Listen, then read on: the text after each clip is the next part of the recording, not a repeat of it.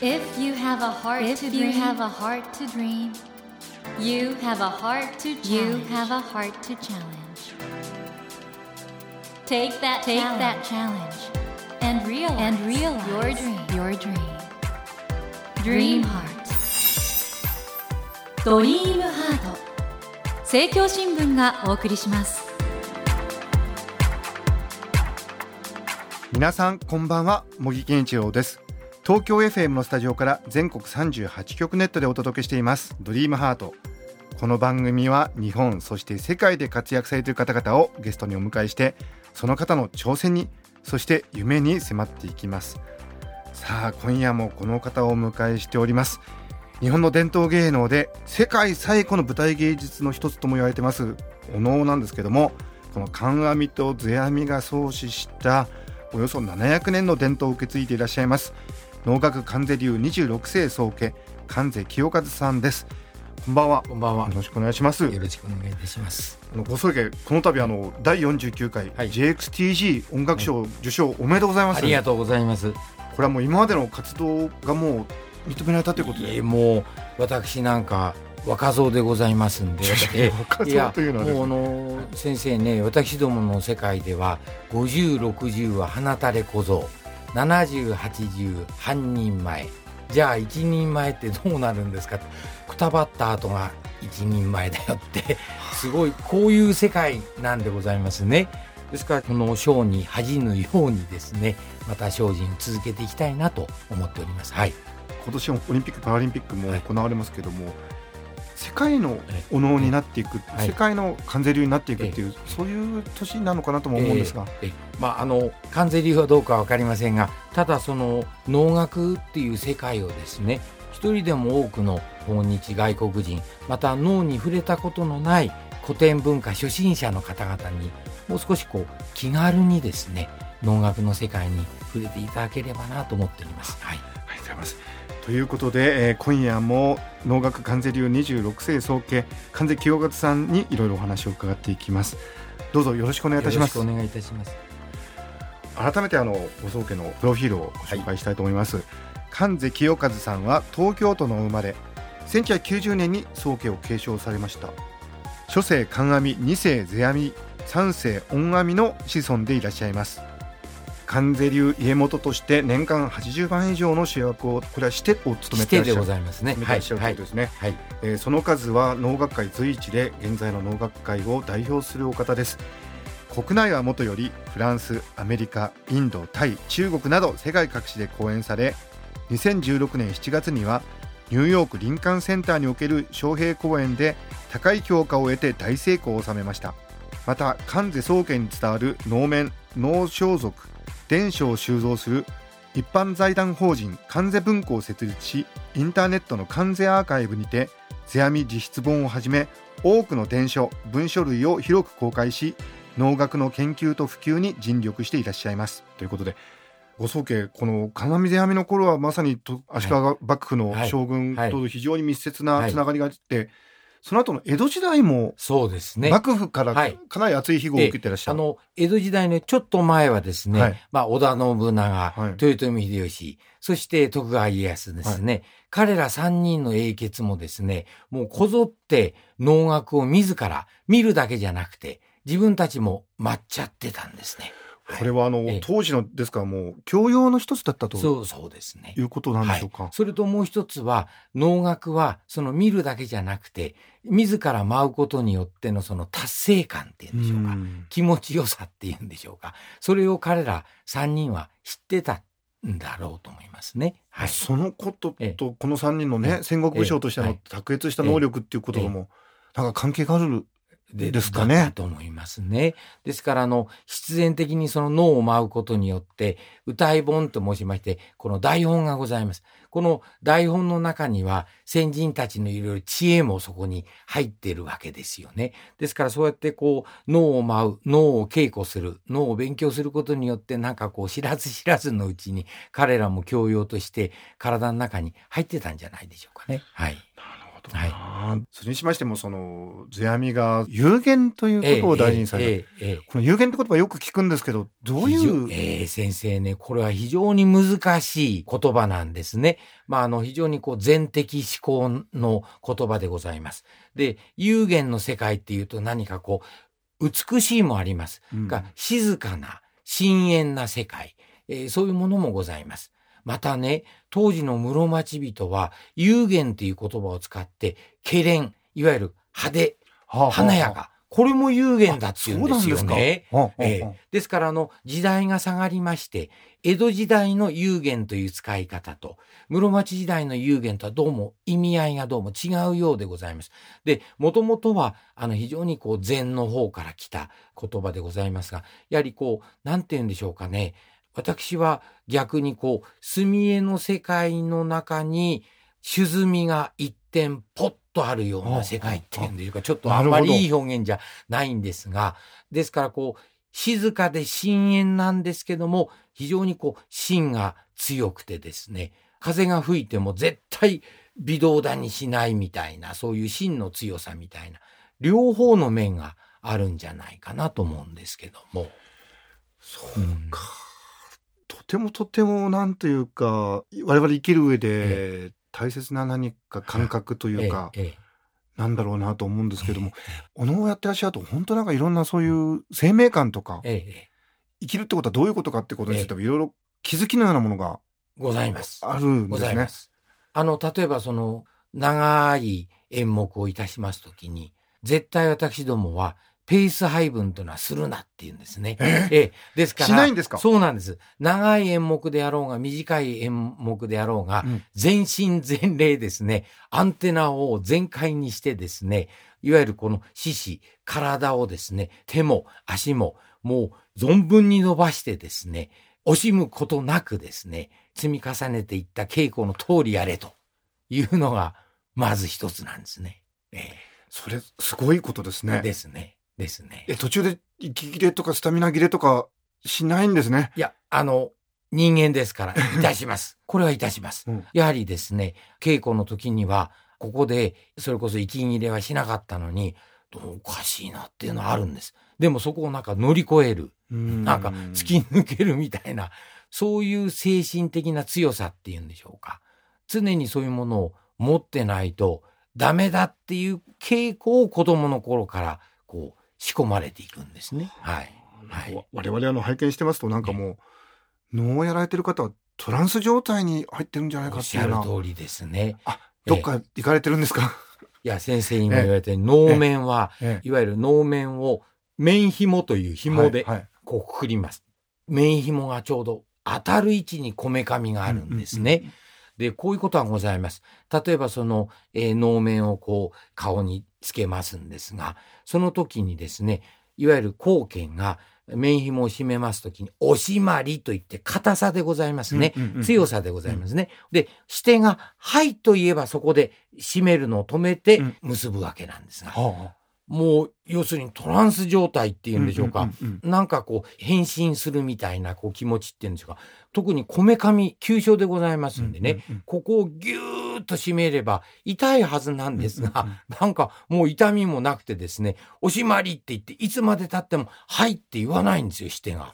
で、逆にこっちのが心配な、おい、うんう。ん大丈夫？うんうん大丈夫って、だは？なんていうのがあるんですね。あもう初めて気づいたように。あですから今先生おっしゃったように、こう、行っちゃうみたいな世界っていうのはあると思いますね。はいーまあで僕お能を拝見するたびに、本当にゆったりとしてて、ええ何も起こらないなって思ってたら突然何かいわゆる受波球っていうんでしょうか、ガラッと変わりますね、ええ。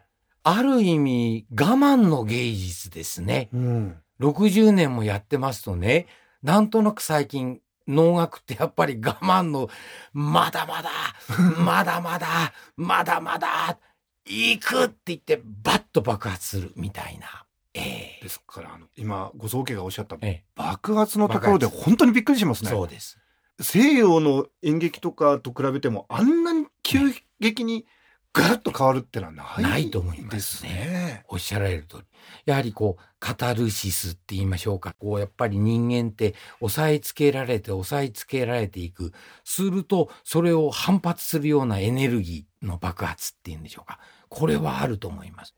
皆さんいかがでしょう？お能に行かれませんか？銀座6に完全能楽堂がありますよ、えー今夜のドリームハートは日本の伝統芸能で世界最古の舞台芸術の一つと言われています能楽の鏡世阿弥以来700年の伝統を受け継いでいらっしゃいます。能楽関世流26世宗家の関世清和さんをお迎えしています。ご宗家は天皇陛下とご学友だということで、はい。まあ、小学校1年かはいはい。ら高校まで。学習院ではい。ずっとご一緒だったということですね、はい。はい。皇太子の頃からよくオペラはいらしてて、はい。ワーグナーもよくいらしてたみたいなんで、はあはあひょっとしたら、ええそこら辺もそうですね。私もあの、オランダ人を一番最初、中学ぐらいですかね。えオランダ人を聞いて、なんとなくですね、非常にこう、ワーグナーえにはい興味をええ持ちましてね。で、やはりこう、ルトビッヒとワーグナーとの関係と、足利義満と世阿弥との関係、時代こそ違いますけども、近いですねそうなんですす。ですからやっぱりその芸術家っていうのは何かやっぱり賛同してくれるそういうパトロンっていうのが絶対必要なわけですから、なんとなく時代は違いますけども、ワーグナーとルートビッヒ、世阿弥と足利義満っていう世界でしょうか。からまたあの、ノイ・シュバインシュタイン城があって、金閣寺があるみたいな。時代は違いますけど、なんとなくそういうこう芸術的思考の世界っていうのは同じなんだなっていう気がいたしましたんですけどね。ええ。ご宗家ねあの今まさにその能楽が世界の芸術になろうとしてるっていう時に、ええ。例えば世阿弥は50曲でしたっけ？能楽を書かれてるということで。なんかシェイクスピアにも匹敵する天才なんだと思うんですが、これいかがでしょう？その世界の芸術の歴史から見て、能楽ってのは改めてどういう位置づけというかですね。あの、音楽であり、演劇的要素もある。はい。それから、先ほど先生おっしゃった、こう、宗教儀礼的な世界。こういう演劇は多分ないと思いますね。で、やはりそれとあの、いわゆる主人公が素顔をやっぱりクローズするっていう演劇って少ないんじゃないでしょうか。やはり実際素顔を主人公を出したがると思うんですよね。うんそれをあえてこう閉鎖するっていうところにですね、何かその世界に類を見ない演劇的手法っていうのがそこにあるんじゃないかなと思うんですね。はい。そして生きている人間だけじゃなくてええ亡くなった方も出てくるし。はい。その方がちょっと今、例えば置いえてえ、ちょっとまあ、はい。落ちぶれてたりも、その方の一番いいそうなん。ところをまた。舞台の上でという、ええ。この人間に対する愛というか、すごいですね。すね。特に世阿弥はですね、老人が好きなんです。うん世阿弥の作った、もちろん美しい女性を主人公にしておりますものもございますが、老人が圧倒的に多いんです。花というのは自分の花というのもあって、ええ若い時はもう綺麗であれだけど、はいそれでは本物の花ではないと。だから、誠の花をですね、うん本当にこう追求しようと突き詰めていくと、やっぱりこう、今先生おっしゃったような老いた世界。老いた世界だけども、何かやっぱりその老人の体の中には何かこう、永遠の命みたいな姿は老いているけども、体の肉体は永遠の命が宿ってるみたいな。これ、世阿弥自身が、いわゆるこう晩年期の佐渡島に島流しになるんですが、そういうものと、その作品とこう重ね合わせてるんじゃないかなっていう気がいたしますんですけどね。この吉光の時はもうある意味じゃ映画を極めたそうです。世阿弥が、もう絶頂期だったね。その後に、やっぱりちょっと遠ざけられちゃって、はい。随分苦労されたっていう、えドラマチックな人生ですね。そうですね。本当に。ですから、美しい女性に対する憧れだけじゃなくて、何かその、社会一般的にはこう、老いた老害無残じゃないけども、その老害無残にも美しい花はあるんだっていう自分の人生と重ね合わせてるんじゃないかなって気がいたしますですね。そういう意味でご宗家あの、これから日本はね、ますますご高齢の方が増えていくはいわけなんですけど、はい。はいこれ大事ですね。大事ですね。そういう意味でも本当に能楽もっともっとたくさんの方に見ていただきたいですね。そうですね。はい、今年はあのオリンピック・パラリンピックの年ということで、はいご総研もかなりお忙しくなるんじゃないですか？ええ、実はあの、7月、8月のオリンピック・パラリンピックの前にですね、6月に、はい。まあちょっとある挑戦をいたします。これはですね、はいあの、銀座6丁目の完全能楽堂えで演じますんですが、は私一人で、お能を6番、え1日に舞おうと。ですから、沖縄、高砂、そおれから清常、から羽衣、から外和小町、で、最後は借境と。6番、1日に待ってみようと。豪華な演目。ええ、最初のその沖縄ってのはええこれ特別な演そうですね。目と伺ってますかそうですね。これはあの完全の家の芸なんですね。で、沖縄と高砂、高砂も完全の家の芸なんですね。で、修験性もございますし、それからあの、さっき申し上げた世阿弥の優しいその猛弱用の心、猛弱用をすると同時に未来へのこう祈り、非常に素朴なものでございます。物騒な世の中でございますが、沖縄と高砂を演じることによって、未来永劫世の中が平和な国であってほしいという祈りをですね、捧げさせていただきまして、から清常、それからあの羽衣、それから外和小町。で、まあ、外和小町は、先ほど、世阿弥がありました、その老いた100歳の小野の小町の話でございます。で最後は、祝言の借境これはもう歌舞伎も、はいこれもございます。ね、はい。取り入れちゃいましたけど、はい。もともとはお能ということで、ええ。古典の初心の方、また訪日外国人の方々のために少し能楽の上演時間をギュッとダイジェスト版の上演をしようと今考えております。とても楽しみですね。はい。はい。はい。ご宗家あのいろいろお話伺ってきたんですが、この番組のテーマは夢なんですけども、はい。はい。ご宗家の夢何でしょうか、あのー昨年満60歳になりまして、で、今日々、えー具足の稽古、また弟子たちの稽古、やはりこう、人間50年なんていう人生50年時代はもう10年ももう飛び越えちゃっております。で、やはりこの6月の独演能も、関西清和の芸はこうであるっていうことを、えーやはり内外に示したいって思いもございます。